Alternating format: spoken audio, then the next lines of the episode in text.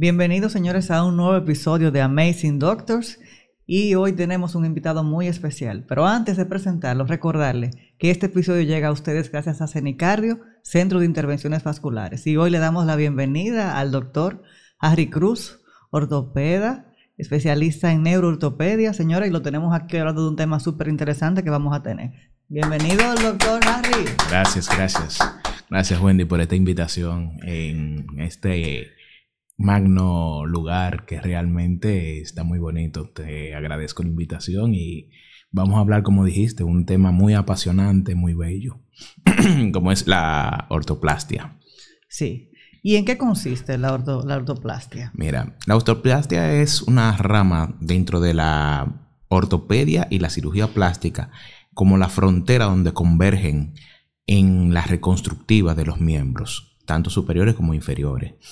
Eh, tú sabes que la cirugía plástica no es solamente la parte estética, sino también la parte reconstructiva.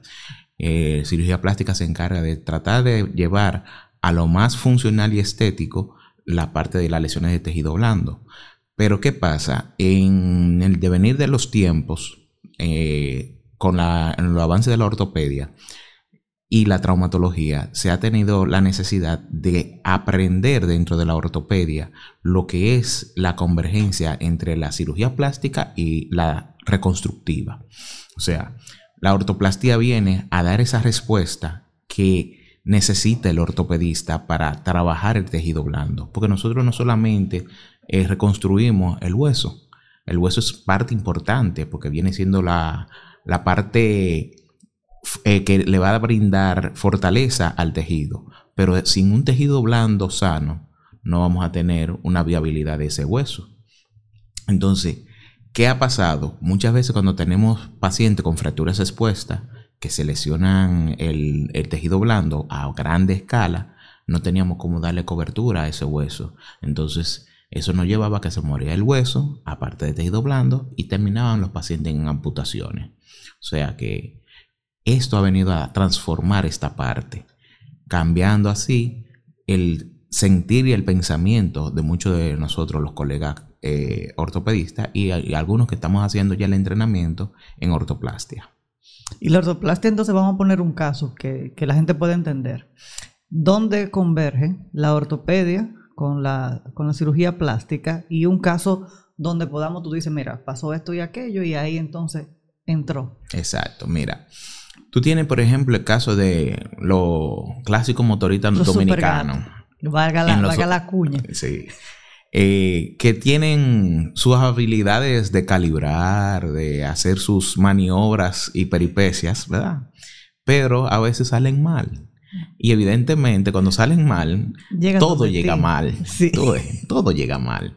Entonces ahí tenemos no solamente una fractura, que pudo haberse ocasionado en el momento, sino el paciente se guayó en la, en la carretera y se quedó medio pie en, la, en, la, en el asfalto y medio pie puesto en el, en el cuerpo de él. Entonces, ¿qué pasa? Ese paciente viene con una lesión que no solamente es el hueso que está expuesto, sino que se ha ido la piel, se ha ido la parte muscular, se ha ido la parte tendinosa. Entonces, a nosotros nos llega en un punto que nosotros entramos en la duda. ¿Hasta dónde yo puedo llegar mejorando la, función de, este, de esta extremidad o si debo de amputar? Básicamente, en, en, lo que es el pensamiento clásico del ortopedista, lo que trata de hacer, primero, mejorar función. Segundo, viabilizar lo más pronto posible al paciente. Entonces, es una, un pensamiento de tratar de ver equilibrio entre costo-beneficio y función. ¿Ok? Entonces, cuando vemos a estos pacientes, antes, ¿qué teníamos que hacer? Bueno, yo le pongo un fijador externo, papá, mantengo fijo el hueso y ya vamos a curar, curar, curar y a ver qué pasa. Si eso pega. Si eso pega, si, si, si, si lo que queda de músculo sobrevive y, y, cubre el hueso que queda. Pero hay una máxima que se dice, hueso expuesto al medio ambiente, hueso que se va a necrosar, o sea, se va a morir. Entonces, nosotros teníamos este problema. Tengo el hueso expuesto, ¿qué voy a hacer? Bueno, en los años 90 comenzaron entonces a venir lo que son el sistema eh, de cierre asistido por presión negativa. Sí. Vaga la cuña, el capren. Tenemos Capren. Exacto. Que eh, vinieron para darnos una solución a este problema que estamos atañendo ahora. Eso, por ejemplo, ahí entran los pies diabéticos, la gente que tiene lesiones que no, que no sanan. Exacto. Entonces, ¿qué hacía el sistema de presión negativa? Te daba un- una arma o un elemento para tú a esa zona que no se debe de estar expuesta al medio ambiente, los tendones, los nervios y el hueso. El músculo es más viable, él puede ser más eh, adaptado a diferentes situaciones, pero lo que es hueso, nervio y tendones, no. Tienen que estar a- aislados del medio ambiente. Entonces, a través del sistema de, de cierre asistido por eh, presión negativa, se colocaba un ambiente donde se aislaba ese tejido y que se, a través de la presión negativa se promovía que subiera ese tejido. ¿Verdad? Entonces lo llevábamos a un nivel que ya había un lecho suficientemente bueno con cobertura en algunas condiciones que tú decías, bueno, ya de aquí para adelante yo con cura, eso va a producir su pie y se va a curar. Pero había a- ocasiones en que no se podía. Por más colocación de sistema de presión negativa que tú pudiese poner, el hueso quedaba expuesto porque no había un tejido todavía cercano que lo pudiese cubrir. O tú tenías que usarlo por mucho tiempo, meses. Imagínate el costo, imagínate también el paciente, la incomodidad de tener un aparato día entero. Que no se puede chupándole. mover. Exacto. Entonces, ahí viene entrando la cirugía plástica. La cirugía plástica reconstructiva entonces te daba esta nueva opción. Ah, mira, vamos a coger tejido de esta zona cercana con un colgajo. Un colgajo viene siendo preparar tejido que es tan sano para yo transportarlo a esa zona que se necesita tener nueva cobertura. Entonces, esa- esas técnicas comenzaron a desarrollarse y los colgajos han venido desde rotacionales, que es cuando tú agarras piel de una zona cercana y la llevas rotándola hacia donde está la lesión y la zona, eso como desvistiendo un santo para vestir el otro. Pero la zona donde habíamos desvestido, que quitábamos piel y fascia para llevarla al área de que necesitábamos la cobertura de hueso, quedaba con músculo. Como te dije, el músculo es más adaptado a, a los medio ambientes. Entonces ya esa parte muscular que queda expuesta, simplemente tú tomabas un poquito de injerto de piel eh, superficial de otra área para colocarla a ese músculo. Entonces tú vas eh, rotando Exacto. de tejido a tejido, pero tú le estás dando una cobertura al área más lesionada y le brinda nutrición, le brinda un aporte de mejoría a sus condiciones que están agravadas, mientras que las otras áreas, como son sanas, van a recuperarse más rápido. Entonces ahí es que comienza ese asunto de la eh, cirugía plástica reconstructiva. ¿Qué pasa? Tú sabes que hoy en día no es un secreto para nadie. La cirugía plástica, la mayoría de lo que más se van al área estética. Sí. Entonces, nos vimos nosotros los ortopedistas desprovisto de esta arma, porque nosotros lo que hacíamos es que estabilizábamos nuestro paciente, cirugía plástica, mira, aquí está, ya te lo tengo de Listo. pechuguito, ponle el injerto. Pero ya ellos, tú ves, han ido, porque también hay un cúmulo de pacientes que no es estético solamente como vemos clásico, la estética que va porque yo quiero ponerme y, y quitarme, sino que también existen patologías dentro de la cirugía plástica que son necesarias. Por ejemplo, las mamas gigantes, eso no es una estética, eso es un problema de salud. Porque si una mujer tiene unas mamas muy grandes, me va a dañar la columna. Entonces, yo voy a estar trabajando una columna como ortopedista, quizás especialista en columna, pero si no me le quitan el peso anterior, no va a funcionar No mi nada. tratamiento. Entonces, muchas de esas partes han pasado a que cirugía plástica trabaje esa parte primero y después trabajamos nosotros ortopedia. O sea, tú estás viendo que hemos ido como acoplando cirugía plástica y ortopedia, cirugía plástica y ortopedia. Pero entonces eh, el plástico a veces tiene saturado su, su, Su agenda. trabajo, su agenda, y no tiene la oportunidad de darle el seguimiento tan cercano al paciente para saber la oportuna eh, eh, punto para hacerle el colgajo. Entonces, no- Nos han ido enseñando a nosotros, mira, cuando tú tienes esto, tú agarras y haces esto. Y te vas entrenando así. Y así nosotros hemos ido evolucionando a lo que hoy en día es la ortoplastia. Pero es muy interesante. Sí, sobre todo porque estamos hablando en el caso, dijimos, de, de este motorista. Antes que lo hubiesen pasado, una amputación.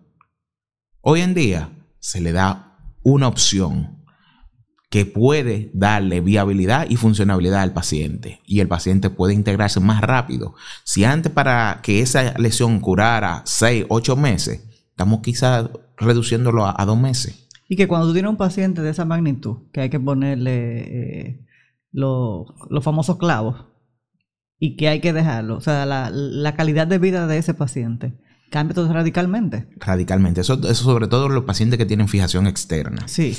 Eh, óyeme, es impresionante. En realidad el tratamiento de la fijación externa a veces menos invasiva que otros tipos de cirugía. Porque tú tratas de, sin abrir mucho, reparar desde afuera lo que hay de problema dentro. Pero para el paciente psicológicamente es impresionante verse un aparato que está agarrándose su cuerpo desde afuera. Entonces, la parte de psicología se ha tratado de manejar mucho hoy en día estamos tratando incluso ya en Israel y en Estados Unidos, existen lo que son clavos que son de telescopados. O sea, ¿para qué sirven esos clavos? Esos clavos sirven para tú hacer alargamiento del hueso sin necesidad de fijador externo, pero es basado en eso mismo, en la parte psicológica que conlleva a tú tener un paciente con un fijador externo. ¿Y cuánto tiempo va a durar con ese fijador? Entonces, eh, tú sabes que cuando nosotros ponemos un fijador externo y vamos a hacer un transporte óseo o vamos a hacer un, alargamiento de una extremidad, es un milímetro por día que vamos a, avanzar. Imagínate un paciente que tú tengas que darle 10 centímetros o que tú tienes que ampliarle 7 centímetros. Tú estás hablando de una cantidad seria, de, estamos hablando de 3 meses, 4 meses, 5 meses, solamente para hacer el alargamiento o el transporte.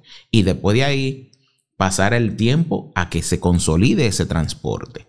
estamos hablando que fácilmente se tiran de seis meses a ocho meses con un aparato ahí, viéndolo todos los días, curándolo, esperando que no se infecte, porque es un agente que está de afuera hacia adentro. Exacto.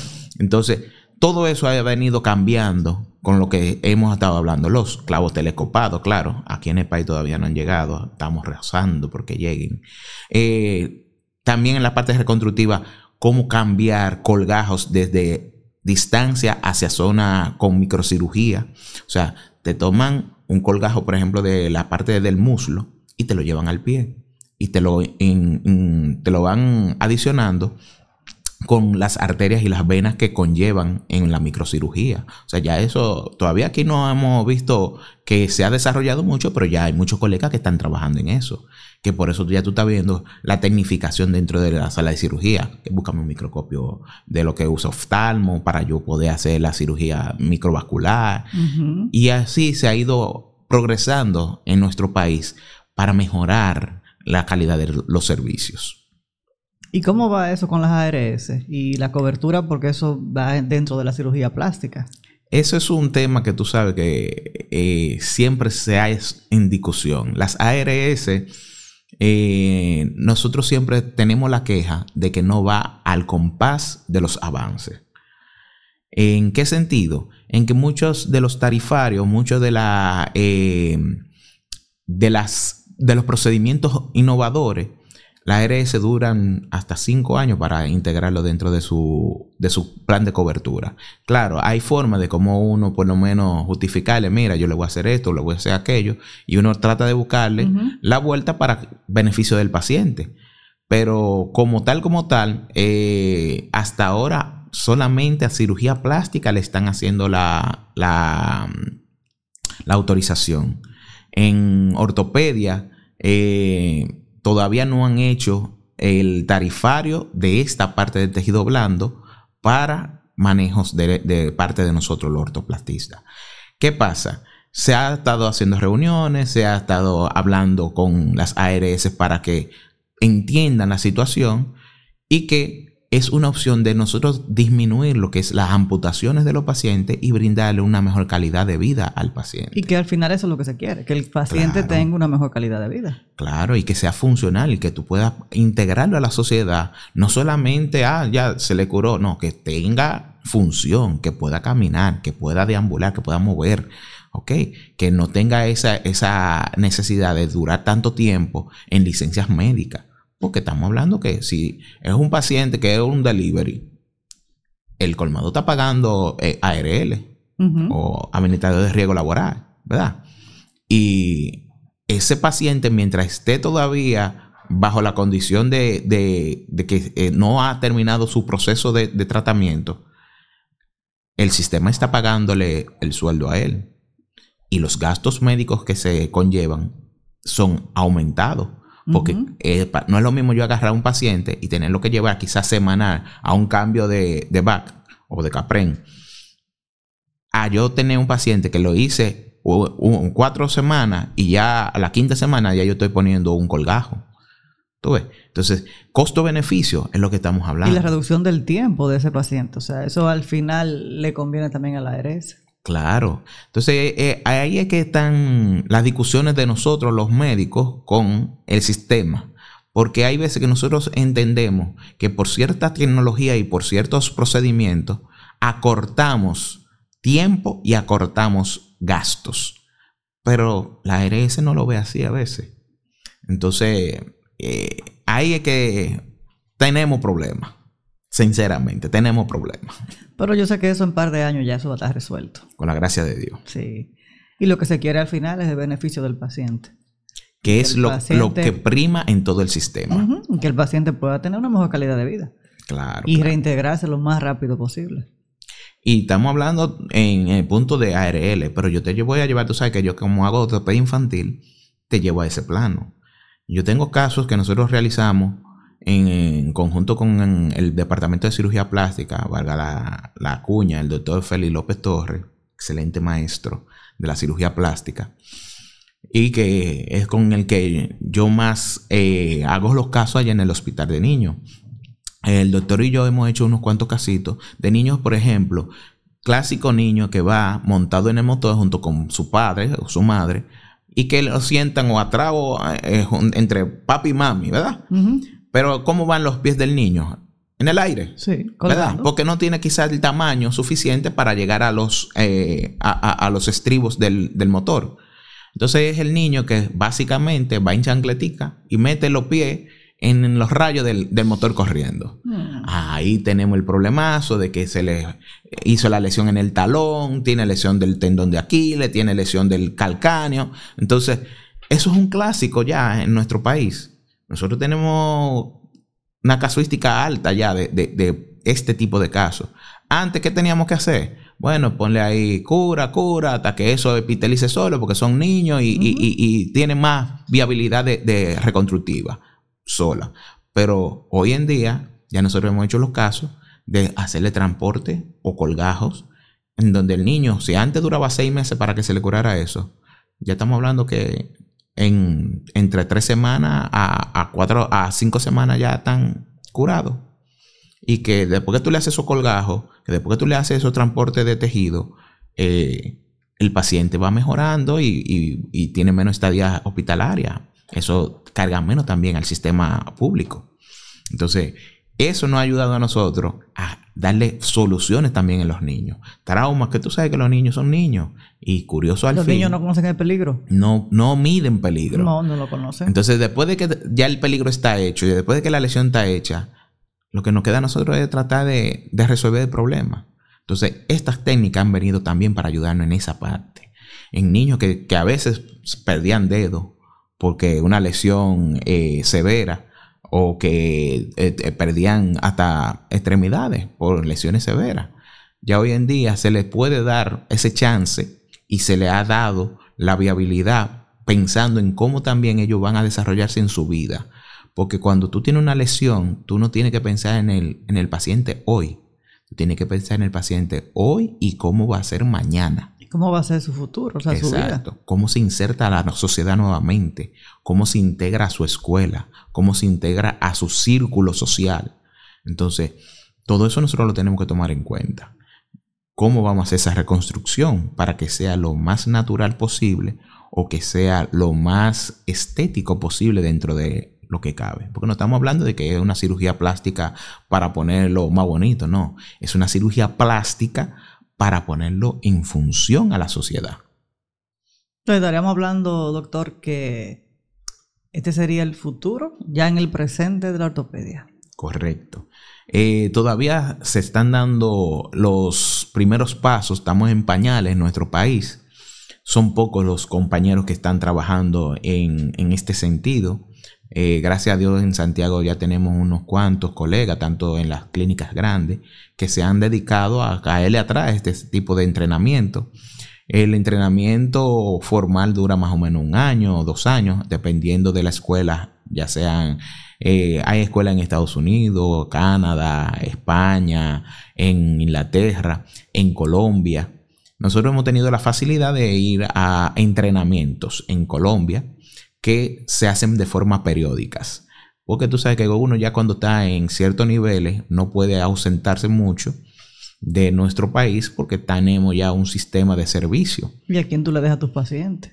Y tú sabes que yo manejando la parte de ortopedia infantil no puedo ausentarme mucho. Entonces lo que hago es que hago entrenamientos para mantenerme en la vanguardia y gracias a que tenemos colegas que están también interesados en que nosotros desarrollemos esta parte porque es una, eh, un beneficio de doble vía. Yo me beneficio porque le doy una mejor calidad de servicio a mis pacientes y los plásticos se benefician porque es una parte que ellos se derrogan de, toda la responsabilidad que ellos tienen, pero la están dejando en manos ya que realmente van a dar el servicio. Entonces eso ha ido desarrollándose y es lo que estamos trabajando hoy en día. Eso está súper interesante. Así que, señores, ya saben, si usted conoce a alguien que le gusta hacer pirueta en sus motores, pues aquí tenemos el doctor que lo va a ayudar a que pueda reintegrarse más rápido a la sociedad. Gracias, doctor, por haber venido, señores. Esto ha sido un episodio buenísimo.